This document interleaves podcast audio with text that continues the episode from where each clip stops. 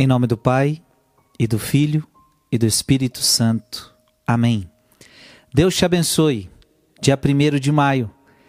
Quero meditar a palavra de Deus com você. João capítulo 21, versículo de 1 a 19. Naquele tempo, Jesus apareceu de novo aos discípulos à beira do mar de Tiberíades. A aparição foi assim. Estavam juntos Simão Pedro, Tomé, chamado Dídimo, Natanael, de Caná da Galileia, os filhos de Zebedeu e os outros dois discípulos de Jesus. Simão Pedro disse a eles: Eu vou pescar. Eles disseram: Também vamos contigo. Saíram e entraram na barca, mas não pescaram nada naquela noite. Já tinha amanhecido, Jesus estava de pé na margem. Mas os discípulos não sabiam que era Jesus. Então Jesus disse: Moços, Tendes alguma coisa para comer? Responderam: Não. Jesus disse-lhes: Lançai a rede à direita da barca e achareis.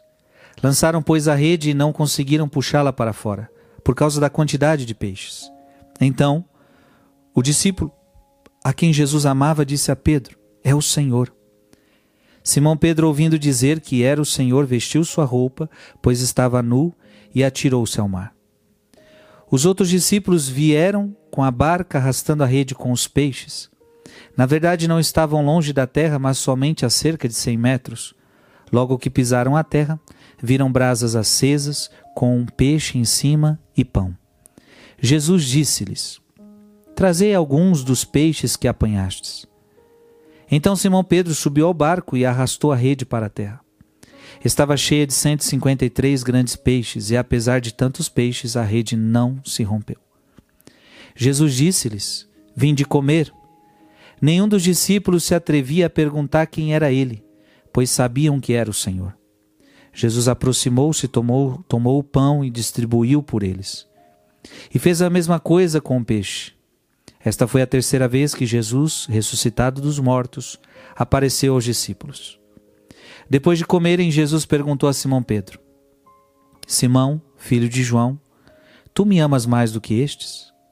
Pedro respondeu: Sim, Senhor, tu sabes que eu te amo. Disse Jesus: Apacenta os meus cordeiros. E disse de novo a Pedro: Simão, filho de João, tu me amas? Pedro disse: Sim, Senhor, tu sabes que eu te amo. Jesus lhe disse: Apacenta as minhas ovelhas. Pela terceira vez, perguntou a Pedro: Simão, filho de João, tu me amas? Pedro ficou triste porque Jesus perguntou três vezes se ele o amava. Respondeu: Senhor, tu sabes tudo, tu sabes que te amo. Jesus disse-lhe: Apacenta as minhas ovelhas. Em verdade, em verdade te digo, quando era jovem, tu te cingias e ias para onde querias. Quando fores velhos, velho, estenderás as mãos e o outro te cingirá e te levará para onde não queres ir.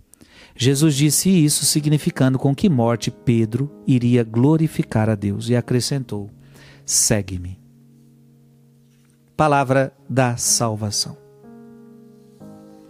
Interessante, Pedro diz uma palavra forte: Eu vou pescar. Pedro era um pescador. Mas eu, gostaria que você entendesse que um dia Jesus olhou para Pedro e disse: De agora em diante eu não quero mais que você pesque peixe, eu quero que você pesque gente. De agora em diante você vai ser pescador de homens. Nós estamos no, estamos no momento depois da ressurreição de Jesus. Ou seja, Pedro, sua missão começou.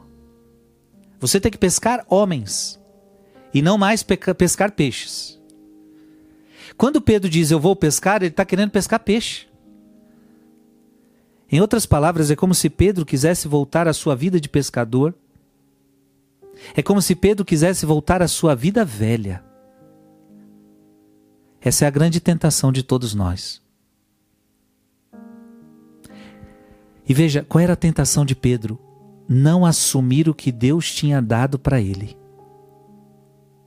Não assumir o que Deus tinha dado para ele. A sua missão é pescar gente.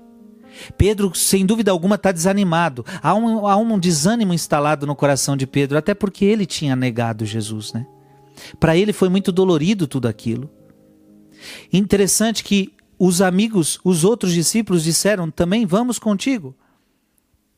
Porque o desânimo de um pode influenciar os outros A falta de foco de um pode tirar o foco dos outros. Porque veja, Pedro era o líder. Ele, como líder, devia falar: gente, chegou a hora de a gente viver o que Deus, o que Jesus pediu pra gente. Vamos pescar gente. Só que ele, ele, ele, ele fora do foco chama os outros a perderem o foco também. E veja, você pode estar até vivendo algo digno. Pescar não era algo errado. Mas a pergunta é: esta é a vontade de Deus para a sua vida? É este, Pedro, o propósito de Deus para a sua vida? Não. Então veja, para você também. Às vezes você está fazendo coisas boas, você está trabalhando, você está estudando, você está fazendo sei lá o quê. A pergunta que eu faço é: será que você está no propósito que Deus te quer? Não basta fazermos coisas boas e dignas. Como ser pescador é uma coisa boa e digna, mas a questão é: Pedro, você está no teu propósito? Não.